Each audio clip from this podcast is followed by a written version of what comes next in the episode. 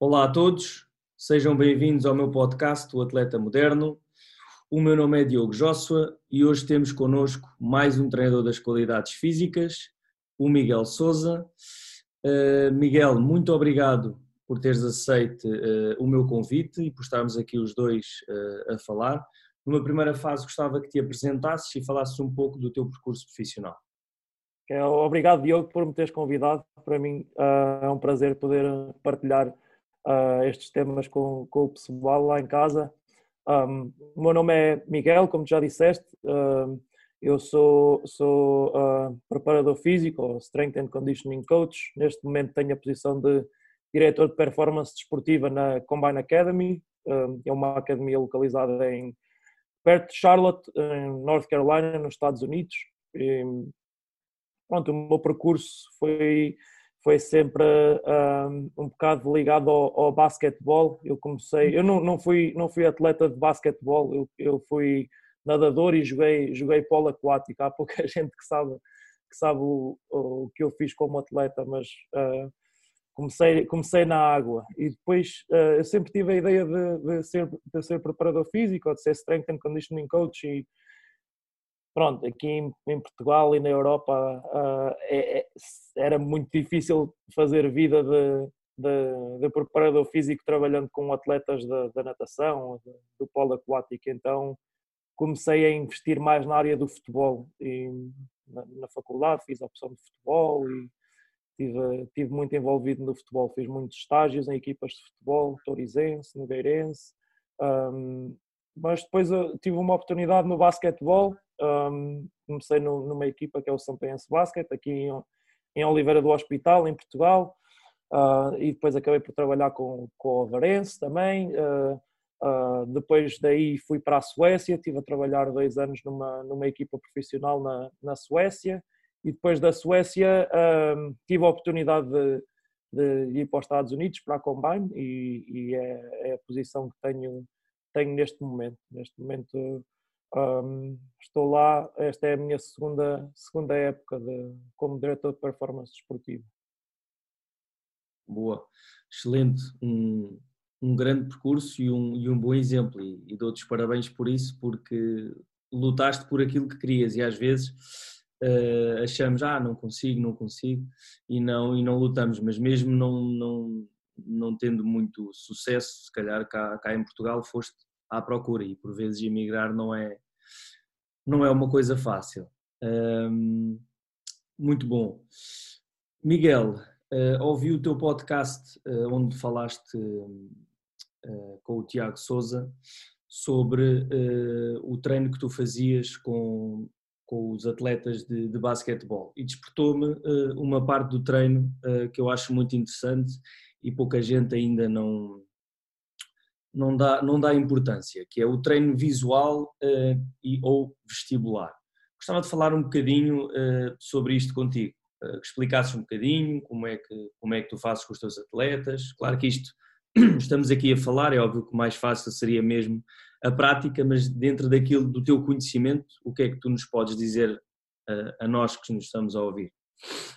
O, o treino, o treino visual é, é, é algo que é uma parte muito pequena daquilo que a gente faz. Ou seja, uh, o treino visual é, é, uma coisa que fazemos no início do treino, treino visual e vestibular é uma coisa que fazemos no início do treino, cerca de uh, ah, 30 segundos, 1 minuto, 40 segundos à volta disso. Um, a ideia do treino uh, vestibular, de, do treino visual, neste caso, é que um, a maior parte da informação que vem do, do, do ambiente à nossa volta uh, chega ao nosso cérebro através dos nossos olhos. Um, e uh, os nossos olhos estão rodeados por seis músculos, e esses músculos têm, como nós sabemos, os músculos estão todos interligados por cadeias, cadeias cinéticas e faixa, etc. E esses músculos estão eh, integralmente uh, ligados aos músculos, uh, aos músculos do pescoço, que estão ligados aos músculos paravertebrais e etc. E o que acontece é que quando, um, quando alguns atletas ou, ou, algumas pessoas têm, um, têm estes músculos não, uh, o padrão de recrutamento destes músculos não está coordenado, não, não, não utilizar estes músculos da forma mais, mais uh, eficaz, algumas pessoas perdem o controle, controle circular, o controle de, perdem a capacidade de, de, convergência. Então, basicamente, o que nós fazemos é, uh, ao início do treino, treinamos os músculos, em que tentamos fazer um, limites, amplitudes de movimento, de, de fazer, fazer círculos com os olhos, depois fazemos trabalho de convergência e um pouco, um pouco se a gente comparar ao, ao, ao, resto do trabalho, se pensarmos nas articulações, o que é que nós tentamos fazer com as articulações? Tentamos ir aos limites de amplitude de movimento, trabalhar, fazer com que os músculos, com que os órgãos proprioceptores um, tenham controle sobre, transmitam, transmitam um, façam com que a gente tenha controle sobre novas amplitudes de, de movimento, etc. É aquilo que a gente tenta fazer com os olhos. Um, pronto, um, este, este tipo de trabalho visual e vestibular acaba por ter um, um efeito a nível do sistema nervoso central muito grande e acaba por, se, se nós uh, testarmos, conseguimos ver que existem uh, melhorias a nível de postura, etc. Agora, o sistema nervoso central é sempre fácil de, de, de enganar e é sempre fácil de fazer truques que, que acabam por nós conseguimos fazer com que oh, ok, agora conseguimos uh, amplitude de movimento imediata e não sei o quê, é, é sempre fácil de enganar. Então o objetivo é fazer algum tipo de trabalho antes de partirmos para, para a próxima fase, que é a parte da mobilidade e, e da estabilidade e etc tentarmos fazer com que os atletas ganhem alguma amplitude de movimento, ganhem alguma, algum controle postural, uh, ganhem alguma estabilidade, mas temos de pensar sempre que é, é, é, uma parte muito pequena daquilo que a gente faz. É só algo para nos preparar para, para o resto do treino. Ou seja, não é, não é um truque de magia, não é nada que a gente, oh, só fazemos isto e não sei o quê. Não, é uma parte, parte muito pequena daquilo que, que a gente faz.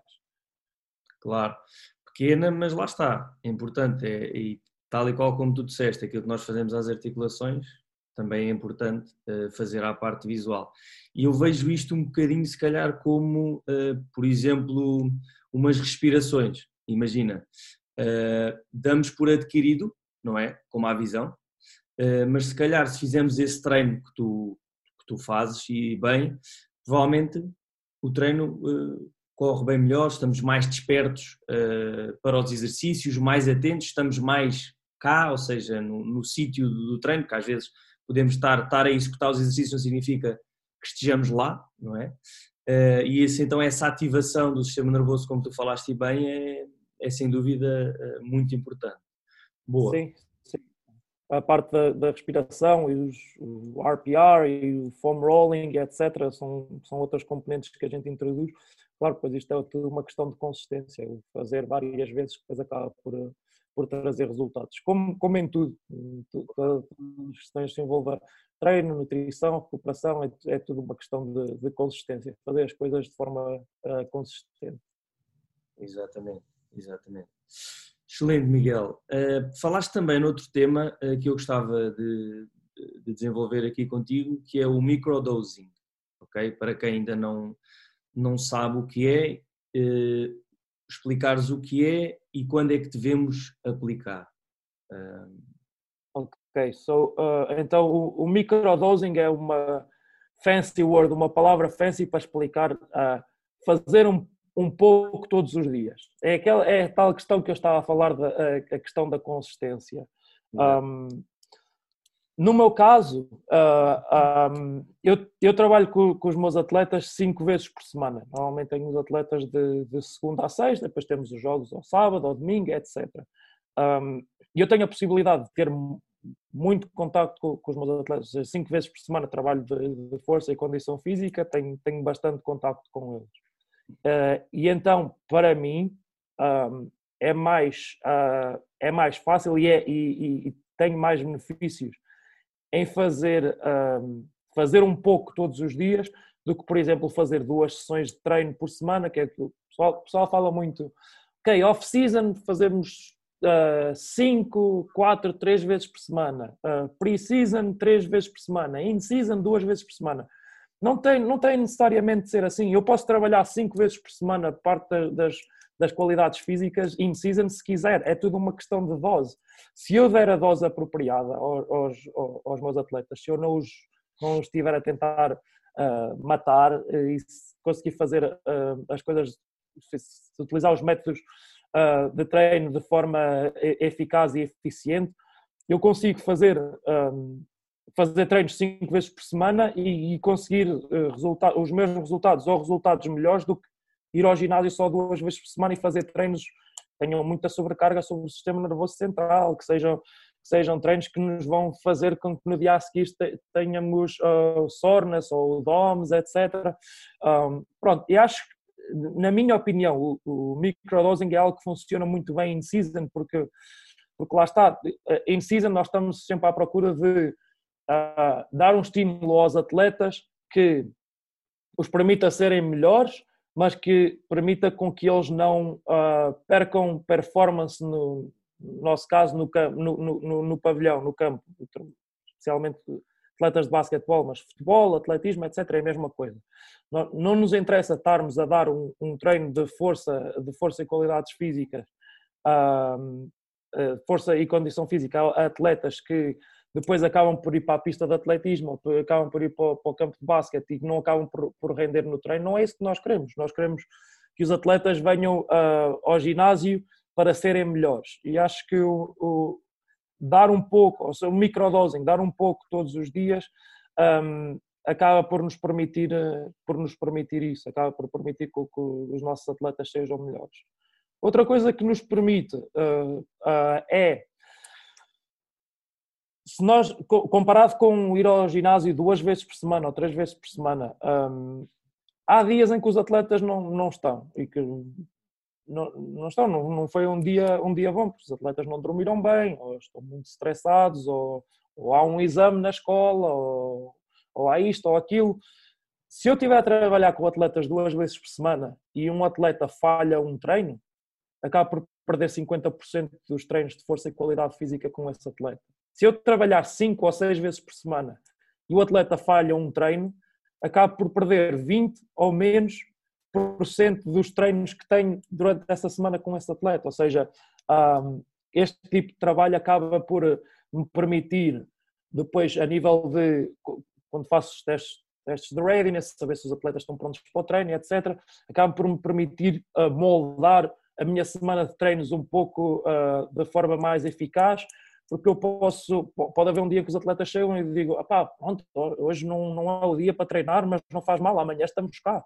Uh, ou, ou há um atleta, um, um, único ou dois atletas, que eu digo, opá, olha, hoje vais só fazer a parte inicial da recuperação, vais só fazer recuperação, vais só fazer uh, o treino o vestibular, o treino, o treino visual, vais fazer foam rolling, vamos fazer o trabalho de mobilidade, depois o resto do pessoal vai fazer o resto do treino e tu vais para o athletic training e vais fazer crioterapia ou vais fazer o pressoterapia ou o que for. Pronto, acaba por me permitir individualizar um pouco mais um, o treino e acaba por me, por me permitir tomar uh, melhores opções do que se só tivesse contato com as duas ou três vezes por semana. Boa, boa. É, é isso mesmo, excelente explicação, obrigado.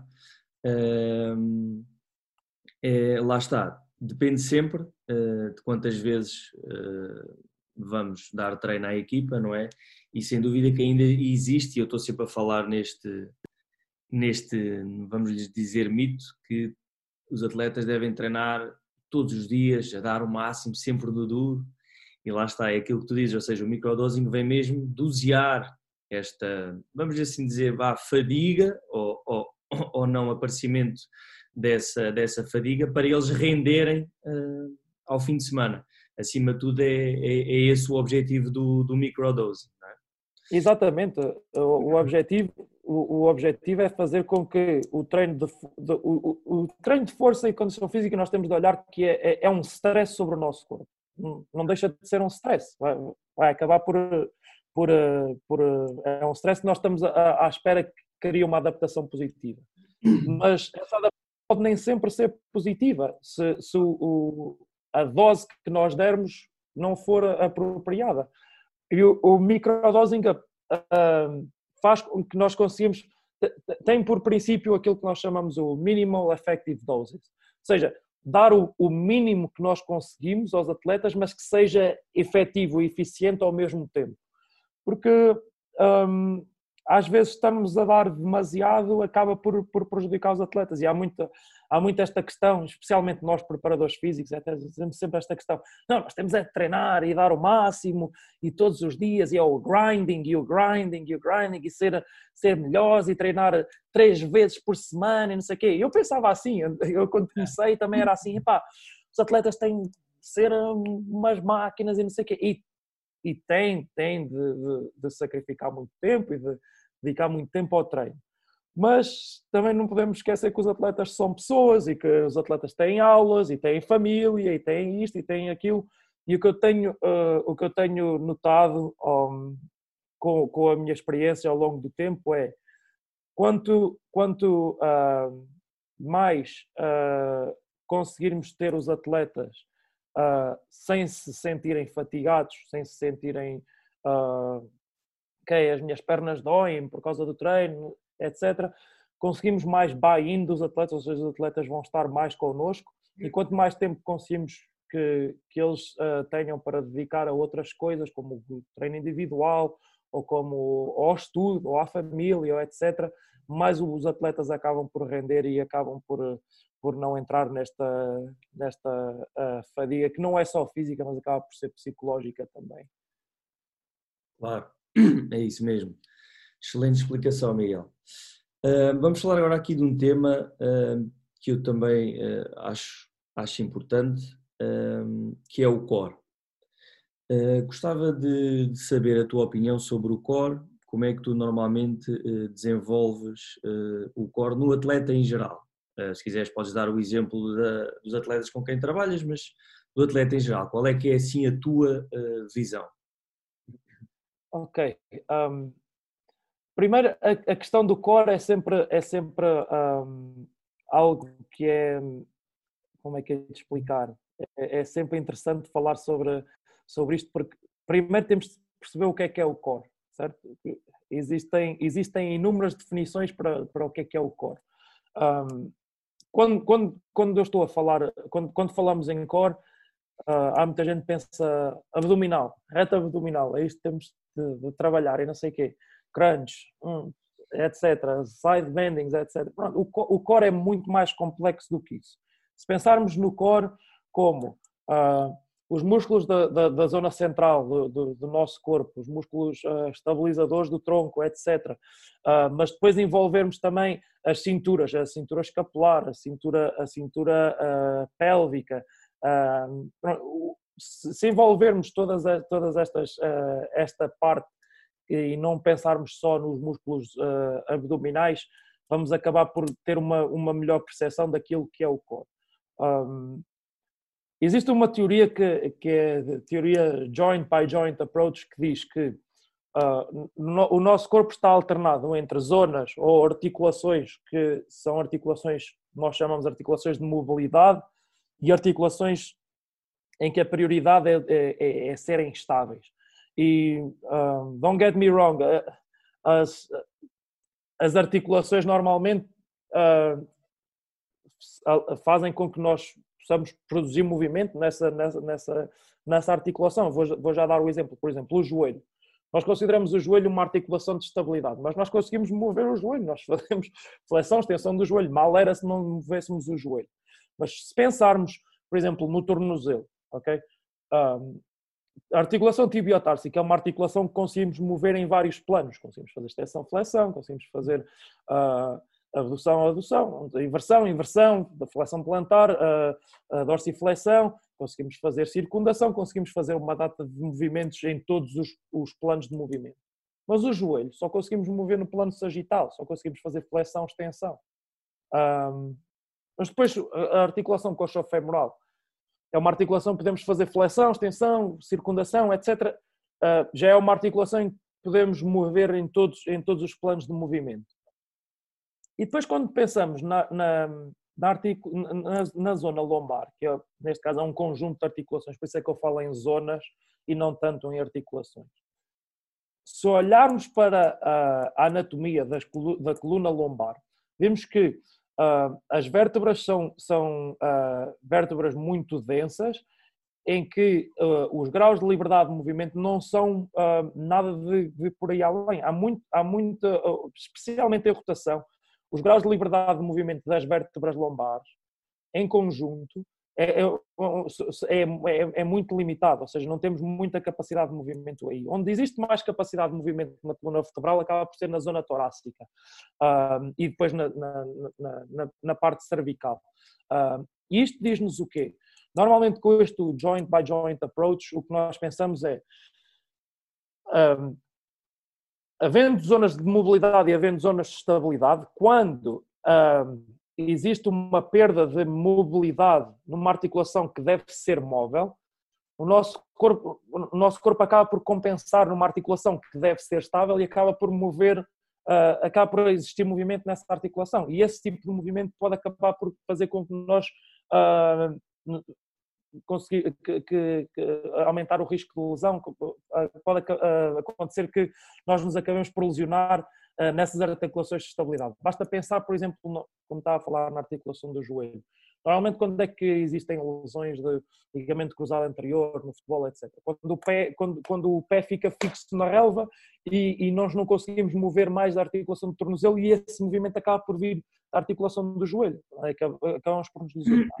Pensando na zona lombar como uma zona de estabilidade e não uma zona de mobilidade, um, o core, os músculos do core, que são os músculos, ou, ou melhor, um, os músculos da zona, da região abdominal, da, da, da, região lombar, que são parte dos músculos do core, é isso que eu queria dizer, devem ser trabalhados ou, ou treinados em anti-movimento, aquilo que nós chamamos de anti-movimento. No anti-movimento pensamos em anti-extensão, anti-flexão lateral, anti-rotação, há muita gente que pensa em anti-flexão também, mas um, mas normalmente as categorias nós pensamos é anti-extensão, anti-flexão lateral, anti-rotação. Anti-extensão, anti-extensão trabalhamos quase sempre porque a maior parte de, de, das cargas que utilizamos para fazer os outros tipos de exercícios são anteriores. Por exemplo, se eu tiver a fazer um goblet squat, o que é que acontece? O, o halter está-me a puxar para baixo e eu tenho que trabalhar em anti-flexão para, para, para ativar a zona do core.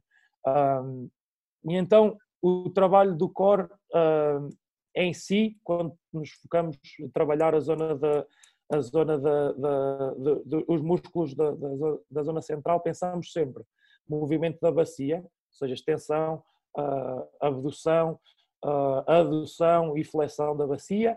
Pensamos em anti-extensão, anti-flexão lateral e anti-rotação. E depois, a nível, a nível glenomeral, a mesma coisa, rotação interna, rotação externa, flexão, extensão, etc. O objetivo principal é que nós conseguimos mover uh, as articulações coxofemorais e as articulações glenomerais sem haver compensações de movimentos na, na, na, na zona lombar. Uh, e depois, existem, ainda no outro dia o Eric Rassay falou, falou um pouco sobre isto, existem dois tipos de, de, de, de treinar, dois, duas formas de treinar o corpo, que é o que chamamos o high threshold e o low threshold por exemplo, o agachamento ou o deadlift ou, ou, ou os, os, movimentos em que, em que uh, temos de mobilizar cargas, nós estamos, nós estamos a trabalhar o core. Mas é uma estratégia de high threshold, é uma estratégia em que estamos a contrair o core de forma voluntária, em que estamos a criar pressão intraabdominal, manobras de valsava, etc. E depois existe, existe o trabalho do core que é o trabalho de low threshold, que é aquele que trabalhamos através dos planks, através de side planks, anti rotation press, que é um trabalho mais controlado, em que temos de terem atenção os músculos intrínsecos, músculos intrínsecos, ou sistema intrínseco de estabilização, é assim que chamamos, composto por soalho pélvico, transverso abdominal, multifidos e, e, o, e o diafragma. Estes músculos são, devem ser os primeiros músculos que eles chamam de músculos uh, uh, reflexos que, que, devem ser os primeiros a, a, estabilizar a zona do corpo, que são muito trabalhados através da, da respiração. Pronto, nesta parte do trabalho de low threshold é onde trabalhamos mais, um, mais essa parte intrínseca e mais a parte de anti-extensão, flexão lateral e, e, e anti-rotação. Pronto, um, assim, de forma, de forma muito simples e complexa ao mesmo tempo, uh, o trabalho do core deve ser, na minha opinião, é anti-movimento. Não, não quer dizer que nós não, não tenhamos de ter capacidade de mover através da zona lombar, porque devemos ter, por exemplo, pensamos no nadador ou no, no ginasta, etc., eles têm de ter grandes amplitudes da, da, da zona lombar. Mas isso não quer dizer que nós depois vamos para o ginásio e vamos tentar uh, fazer com que eles trabalhem essas amplitudes de movimento.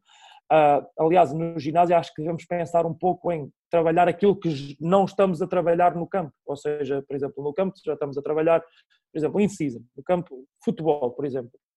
Existe imenso trabalho de velocidade, de mudanças de direção e de, de essencialmente de, de movimentos, velocidade, mudança, etc. E in season o foco deve ser principalmente sobre a força e potência, porque é algo que nós não conseguimos uh, ter controle no campo, ou não conseguimos trabalhar no campo. Não quer dizer que não façamos trabalho de velocidade, etc., mas o volume ou o conditioning, por exemplo, vai ser sempre menor nos períodos in season. Neste tipo de atletas que se movem, têm de ter muitas uh, graus, uh, têm de mover muito através da zona lombar.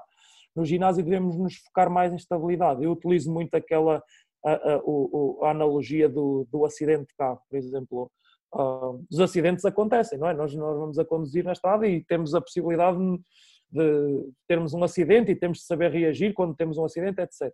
Mas não quer dizer que quando estamos a tirar a carta de condução que, vamos praticar o acidente. Não, vamos ali bater contra aquele poste a ver, a, ver o que é que acontece. Vamos treinar isso. Ah, agora, porque este atleta tem de fazer extensão da zona lombar porque é um ginasta, vamos ali ao ginásio e vamos forçar aquela extensão. Não, não, não temos de fazer isso necessariamente. Às vezes aquilo que acontece no, no desporto não é necessariamente aquilo que temos de treinar no, no ginásio, em determinadas circunstâncias. Claro, boa, boa, boa analogia, Miguel, uh, e, e, faz todo o sentido. Uh, e foi também por isso que, que, fiz esta pergunta do core, porque eu também vejo o core uh, assim como tu, ou seja, em anti-movimento. muito bom, excelente explicação. Ehm, passando agora para, para o próximo tema que eu tenho aqui, gostava que, que desenvolvesses. Normalmente, naquilo que eu vejo do teu trabalho, utilizas muito uh, o treino unilateral, quando falamos uh, mais uh, membros inferiores. Gostava que explicasses assim, sucintamente também, os benefícios desse treino unilateral. Ok, so, então quando, quando estamos a falar de, de especialmente do, no treino do treino inferior, um, treino de, de dominância de bacia, dominância de joelho, etc., trabalhar os músculos do, do treino inferior. Uh, existem várias formas de, de, fazer esse trabalho. Existem, e eu não sou, atenção que eu não sou só apologista, é, tem de ser tudo unilateral, etc. Não. Uh, no entanto, um, nós fazemos muito trabalho unilateral porque uh, na nossa população, que, é, que é, trabalha essencialmente com jogadores de basquete, não exclusivamente, mas essencialmente jogadores de basquetebol, é uma população em que os atletas têm normalmente uh, alavancas muito longas, ou seja, fémures uh, muito longos relativamente ao, ao, ao comprimento do, do, tronco. E o que acontece é que neste tipo de atletas, uh, alguns não estão preparados para fazer exercícios bilaterais com grandes amplitudes de movimento de forma segura.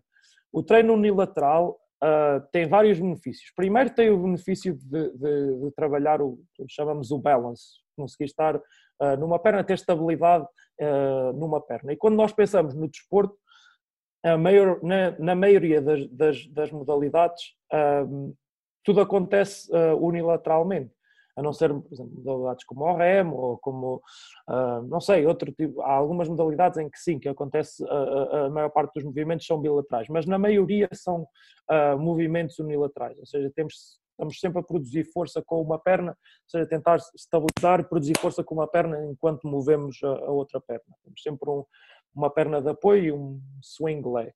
Um, e então o, o nosso cérebro também está preparado para para trabalhar unilateralmente. E, por exemplo, um dos estudos que, que tem-se feito estudos que demonstram que nós temos aquilo que se chama o, o um bilateral deficit. Bilateral deficit é mais, basicamente, um, por exemplo, imaginem com, com um dinamómetro. Se eu uh, carregar num dinamómetro com as duas mãos e depois fizer uh, dinamometria com uma mão e, e fizer com a outra mão, a soma dos unilaterais acaba por ser maior do que o bilateral, porque o nosso cérebro está preparado para, para, para trabalhar uh, unilateralmente.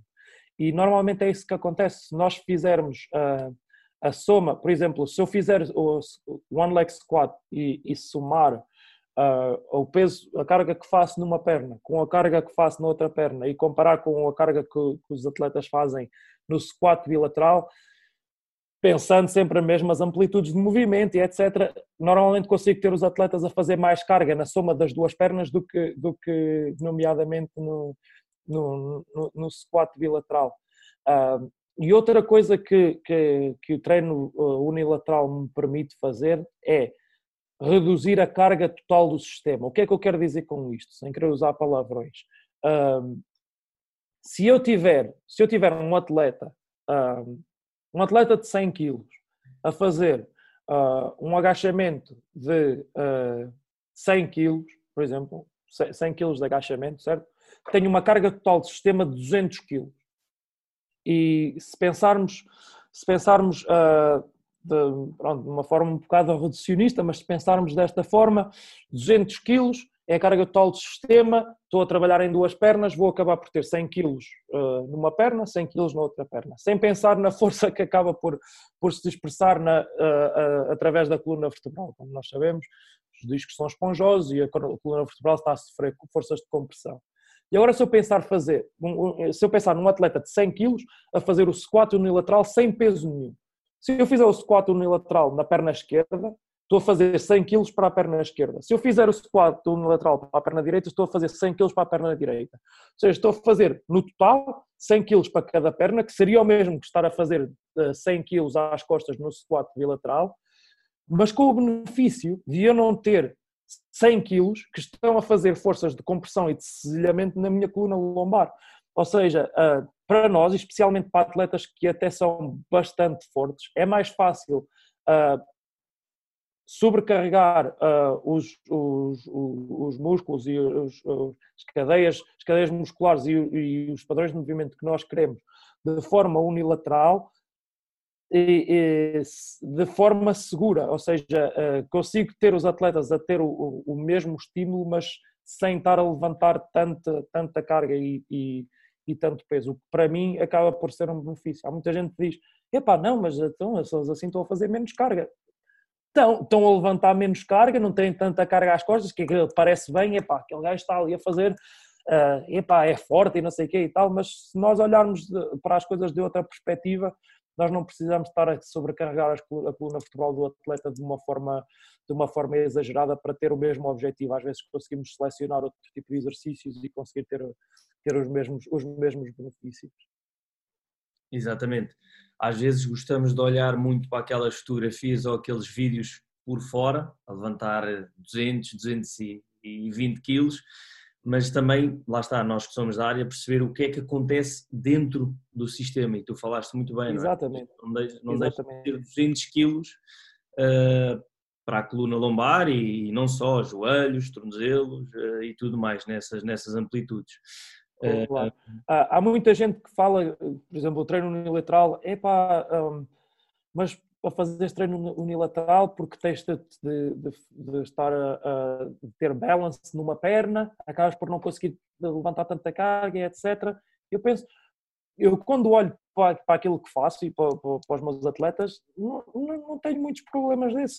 O primeiro treino ou o segundo, normalmente tenho atletas que não conseguem ter equilíbrio numa perna e tal, no one leg deadlift ou no one leg squat, mas a partir daí eles acabam por conseguir estabilizar e acabam por conseguir mover cargas numa perna e o, o, o balance ou ter de estabilizar numa perna acaba por não, não, não ter influência em que os atletas tenham de fazer menos carga, não, acaba por não ter influência nenhuma. E, e isso acaba por ser uma, uma, vantagem também, se os atletas tiverem a, capacidade de se estabilizar numa perna, visto que na maioria das modalidades uh, tudo acontece a, a, uma perna, se eu tiver a capacidade de estabilizar, uh, acho que é, acho que, que é um, um, benefício. Agora, não quer dizer que eu não, não, não trabalho exercícios bilaterais, trabalho exercícios bilaterais como trepar deadlift é um dos exercícios bilaterais que a gente faz, ou, o goblet squat, ou, ou, etc. Existem exercícios que nós fazemos uh, uh, que são bilaterais, mas na grande maioria, e, e, especialmente em atletas que tenham historial de lesões na, na, na coluna lombar, lesões na, na coluna vertebral ou, ou, algum tipo de atleta que não reage muito bem em levantar muita carga, que acaba por sentir que é um, um estímulo muito grande no sistema nervoso central e acaba por se sentir fatigados. Nós tentamos uh, ajustar com exercícios unilaterais, que acabam por ter o mesmo, o mesmo benefício a nível de, de carga, de levantamento de carga, mas que acabam por nos permitir de, de reduzir o sistema, o, o carga total do sistema. Claro, claro. E, e, é isso mesmo que eu também defendo e tu acabaste de dizer, ou seja, uh, a maior parte dos atletas não corre uh, com as duas pernas ao mesmo tempo, não é? corre Exato, exatamente. uma com outra, ou seja, esse balance, essa força unilateral também, também é importante. No entanto, não estamos a dizer que, ok, agora só, só treinos unilaterais, claro que... Claro não, que... E, não só, e, e, não é só os atletas, por exemplo, qualquer pessoa, uh, o, o, andar, o gating pattern, caminhar, não é? Uma perna de cada vez, um braço de cada vez, etc. A maior parte, a maior parte das coisas que nós, nós estamos uh, feitos para trabalhar... Uh, unilateralmente e, em padrão cruzado. O que é que eu quero dizer com padrão cruzado? Por exemplo, quando imaginem lançar uma bola, um remate de handball.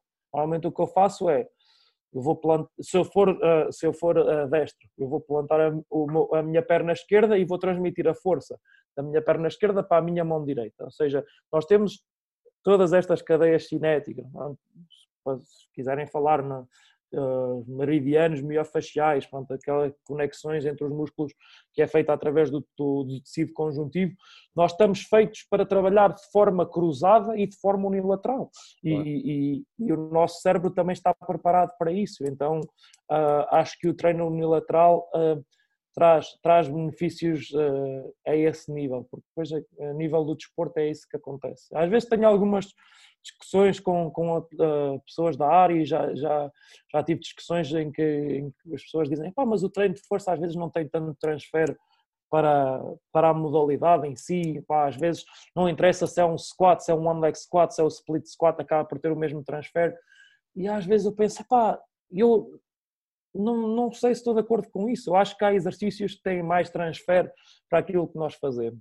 Uh, e nomeadamente acho que os exercícios unilaterais, na minha opinião, para a maioria das modalidades têm mais transfer do que, do que, do que exercícios bilaterais. E a nível, e a nível uh, metabólico, a nível, nem quero falar tanto a nível metabólico, mas a, a nível de, de, mobilização de cargas acabam por, por, por, conseguirmos fazer as mesmas ou mais cargas por causa do tal déficit bilateral do que se fôssemos fazer exercícios bilaterais. Excelente. Excelente, Miguel. Grandes, mais uma grande explicação. Uh, muito, muito bom uh, e muito obrigado. Para finalizarmos aqui a nossa conversa, se quiserem acompanhar o teu trabalho, os nossos ouvintes, se quiserem ver um bocadinho uh, o que tu desenvolves com os teus atletas, queres deixar aqui alguma rede social, onde é que eles podem seguir? Sim, um, eu normalmente estou mais ativo no, no Instagram, é a rede social que uso mais, também uso o Twitter, e o Facebook estou a tentar deixar usar o Facebook um bocado, que aquilo, cada vez que vou ao meu feed é só coisas que não interessam para nada. então, uh, mas pronto, uh, uh, o meu nome do utilizador é Miguel Souza SC e, e, é aí que vocês me podem encontrar se forem ao, ao meu Instagram, se me quiser, se tiverem alguma questão sobre os temas que falámos ou qualquer, qualquer outro, outro tipo de, de questão, podem deixar uma mensagem. Uh, outro sítio onde eu estou uh, ativo também, em, em, que partilho muitas informações com, com outros treinadores e pessoas interessadas da área, o tal strengthcoach.com, que já, já, já, já tínhamos falado sobre isso, que é, é um website que tem um fórum, um, o website do, do Mike Boyle, que é um do, neste caso o meu, o meu grande mentor, é, um, é, é, é um sítio onde, onde existem existe, uh, vários treinadores de, de, grande qualidade a partilhar, a partilhar informações e a, e a responder a questões. Por isso, se, se vocês tiverem interesse uh, em fazer parte dessa, dessa comunidade, falem comigo, eu posso vos, posso vos ajudar também com, com as inscrições e, e é um sítio onde eu também estou bastante ativo, se, se, se estiverem interessados. Excelente, excelente, Miguel. E malta, também não se esqueçam de subscrever eh, os canais eh, do podcast O Atleta Moderno no YouTube, já sou coach, ok? Podcasts iTunes e Spotify, O Atleta Moderno. Miguel, mais uma vez, muito obrigado pelo teu tempo. Uh, vamos Nada, falando. Até à próxima. Até à próxima.